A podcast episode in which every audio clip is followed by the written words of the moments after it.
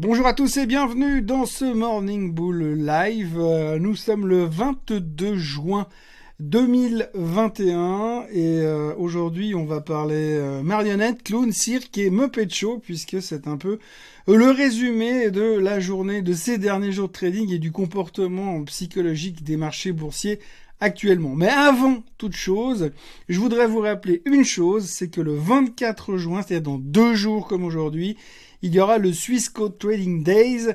Euh, qui prendra lieu malheureusement encore euh, par euh, feed, les feed en guillemets. On sera depuis en direct depuis le PFL. Vous pourrez assister en live depuis vos écrans et vous pourrez poser vos questions. Ça va durer de midi à 6 heures jeudi après-midi et il y aura plein d'invités. Et évidemment, je serai là aussi pour euh, garder la flamme allumée toute l'après-midi. Donc euh, n'hésitez pas à vous inscrire. Vous trouverez euh, les modalités d'inscription gratuites sur le site swissquote.ch. en direct, vous verrez, il y a un lien. C'est assez facile à trouver.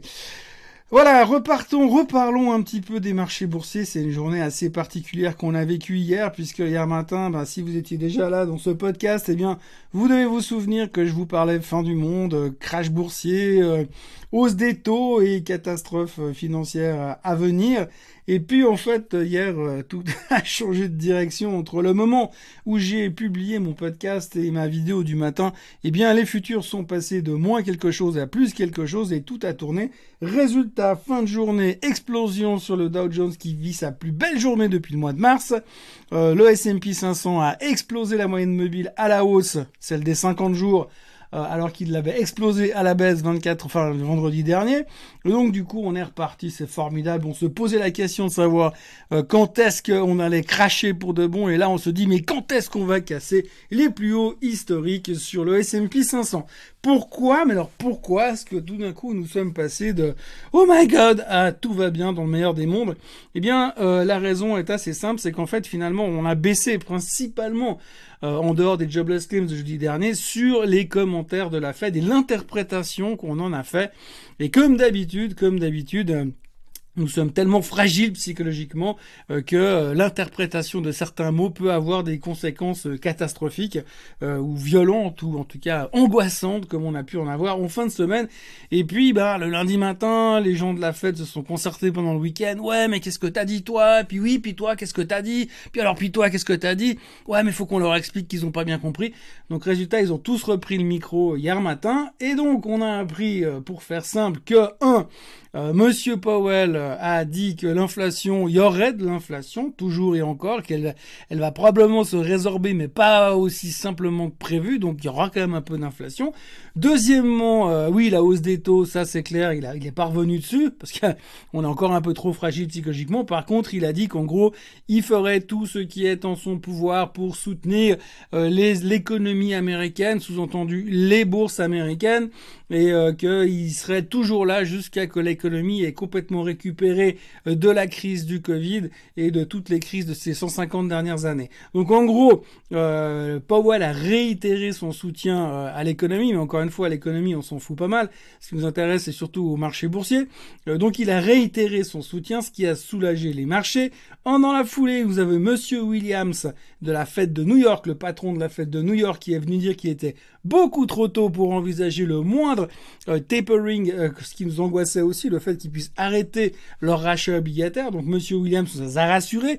Non, non, vous inquiétez pas, ça va bien se passer, c'est trop tôt encore. Donc deuxième bonne nouvelle. Et puis troisième bonne nouvelle, Monsieur Bellard, donc celui qui nous avait dit vendredi que euh, il fallait que c'était quasiment une certitude qu'ils allaient commencer le tapering euh, en automne ou en tout cas d'ici quelques semaines ou quelques mois. Eh bien, il est revenu en disant que oui, mais bon, en fait, ce qu'il voulait surtout dire, c'est que, eh bien, il était content que les membres de la Fed aient pris le temps de discuter euh, de cette problématique de tapering lors du dernier meeting. Mais bien entendu, ça ne sous-entendait en aucun cas le fait qu'ils allaient commencer à faire quoi que ce soit.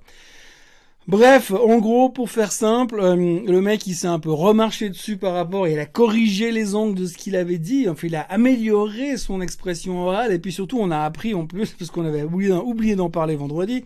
Moi aussi d'ailleurs, je le savais même pas. Monsieur Bellard n'est pas un membre votant de la Fed en 2021. C'est-à-dire que si lors du prochain meeting de la Fed, il décide, ils mettent au vote la possibilité de, démarrer un tapering et de ralentir ses achats obligataires, eh bien, il a même pas le droit de voter, de donner son avis. Donc un peu, c'est un peu comme le supporter de foot ou bien le remplaçant euh, du le troisième gardien remplaçant de l'équipe euh, de foot de, le, de la Suisse pour l'Euro 2020 et que euh, bah, le gars il dit oui moi j'aurais fait comme ça mais enfin tu joues pas donc c'est la même chose c'est un peu le même principe Monsieur Bullard ne joue pas Monsieur Bullard est un supporter qui est dans les gradins mais il donne quand même son avis et le marché l'écoute et c'est ça le pire donc en gros, pour l'instant, on a un peu l'impression que la Fed applique la méthode Elon Musk. Hein. Bon, ils font pas des tweets, mais ils font des commentaires qui sont interprétés puis qui font bouger le marché à peu près à la mode du Bitcoin avec un peu moins d'amplification. Mais bon, bref, comme ils sont de la Fed, on peut pas leur dire qu'ils manipulent le marché. Ils font simplement leur boulot. Pas super bien en ce moment, mais ils le font en tous les cas. Bref, c'est un rebond général un peu partout en Europe, hein, donc en Europe, aux États-Unis, tout va bien. Assistez quand même que Madame Lagarde a dit plus ou moins. Je pense qu'en fait Powell, ce qu'il a dit hier, il a envoyé une copie de son discours à Madame Lagarde et elle a dit exactement la même chose, hein, qu'elle fera whatever it takes euh, pour soutenir l'économie européenne et les bourses européennes. Donc voilà, journée de rebond hier, alors qu'on s'attendait pas du tout à ça euh, en début de matinée. Et puis visiblement, on n'a pas très très bien interprété ce que la Fed voulait nous dire la semaine Alors pour l'instant, tout est calme, les futurs sont en hausse et on est plutôt positif pour l'avenir. Sujet du jour, deuxième sujet du jour, le Bitcoin. Alors le Bitcoin est de nouveau à 32 000. Alors c'est assez marrant. Hier, il était déjà à 32 000. Il est remonté un peu pendant la journée. Il s'est repris une tôle hier soir. Il est nouveau à 32 000. Euh, de nouveau, on parle de réglementation. On parle de la Chine qui est très agressive vis-à-vis des miners qui sont chez eux. Euh, visiblement, la réglementation aux États-Unis, elle arrive à la vitesse d'un tsunami au galop. Donc, on voit quand même que les choses vont partir en sucette assez rapidement, ou pourraient partir en sucette assez rapidement pour les cryptos. Néanmoins, il y a quand même une certaine résistance de la part du Bitcoin qui ne veut pas céder. On notera que l'Ether est repassé en dessous des 2000 dollars, mais le Bitcoin, lui, ne veut pas rendre les armes, a signalé quand même encore une fois la dead cross dont tout le monde se fout qui a apparu sur le, chart ce week-end, et puis le support à 29 900 qu'il ne faudrait pas casser, sinon je pense que là, ce sera ouvert, la porte, ce sera la porte ouverte à toutes les fenêtres en direction des 20 000 euh, sur le Bitcoin, mais pour l'instant, euh, ça tient. On ne sait jamais, il peut toujours avoir Monsieur Musk qui va nous sortir euh, un tweet en disant oui, j'ai vérifié, les miners ils sont tous complètement OIG et puis responsables de l'environnement. Résultat, on peut reprendre du Bitcoin pour acheter des Tesla. Bref, on verra ça ces prochains temps, mais en tout cas, on reparle du Bitcoin, des réglementations et de la Chine qui s'en prend encore une fois à toutes ces crypto-monnaies. L'idée du jour, euh, c'est Ferrari. Alors euh, Ferrari, vous pourrez regarder le chart, c'est un peu plus parlant avec le chart devant les yeux.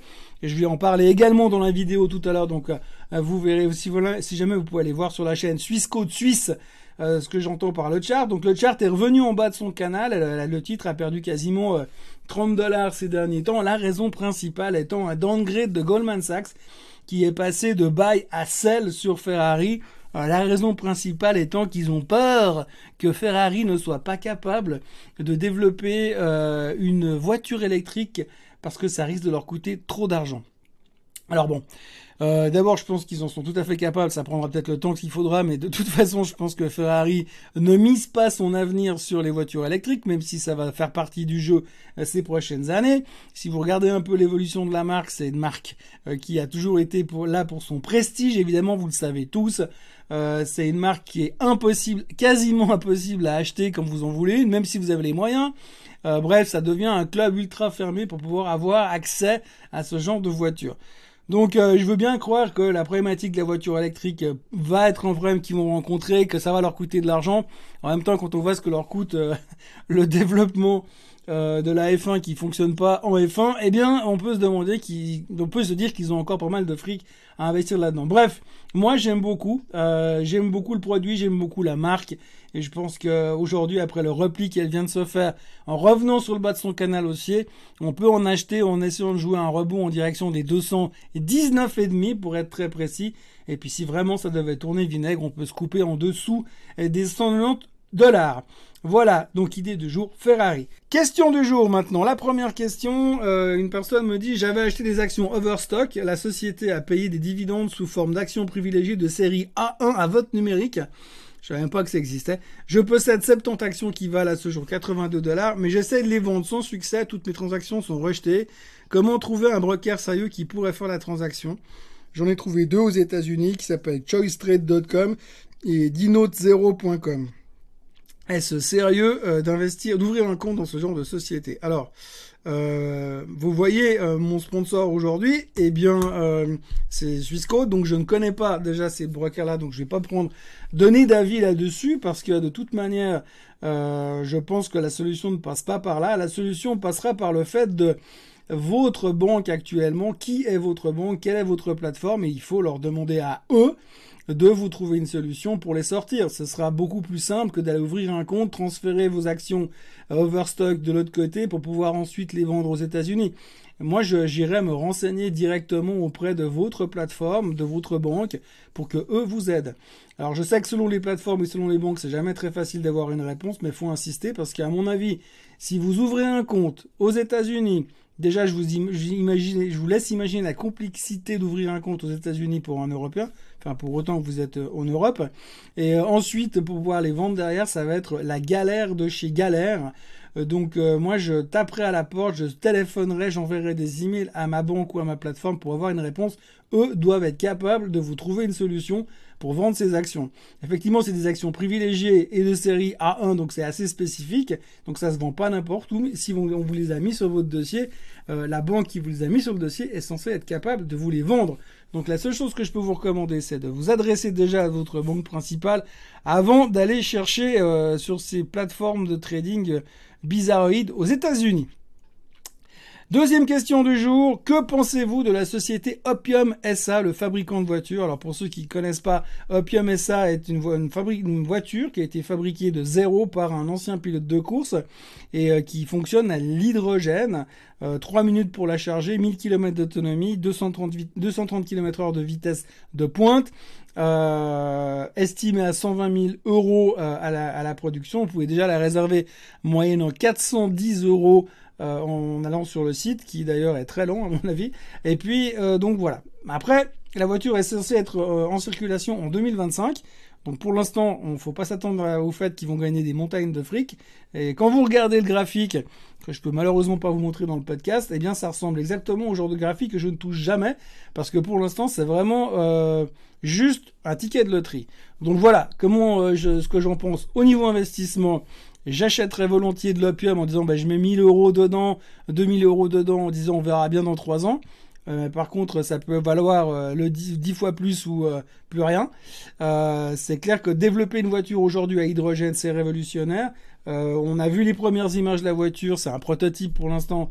Elle est magnifique, absolument magnifique. Franchement, c'est une des plus belles voitures euh, non à essence que je vois à l'heure actuelle. Je la trouve vraiment fantastique. Euh, la, couleur noir mat qu'ils ont mis est exceptionnelle. Le dessin lumineux des phares est fantastique. Donc de ce côté-là, ça donne envie, mais ça donne envie d'investir en disant je mets 1000 euros ou quelque chose que j'ai pas besoin, comme un ticket de loterie pour dans 2-3 ans. Parce qu'avant 2025, on n'aura absolument aucune vision des éventuelles euh, performances financières de la société. Pour l'instant, ils sont qu'en train de bouffer du fric pour développer la voiture. Voilà ce qu'on peut dire pour l'instant. Si vous voulez faire un placement de faire famille, c'est pas là-dedans qu'il faut aller.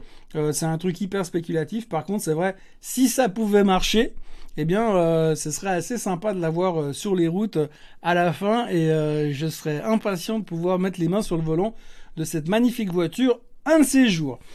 Voilà ce qu'on pouvait raconter aujourd'hui. Donc, je vous souhaite, un, une excellente journée. Deux, n'oubliez pas de vous inscrire aux Swissquote Trading Days qui auront lieu jeudi. Euh, on est directement sur le site de Swissquote. Et puis moi, je vous retrouve demain matin. Passez une très très belle journée.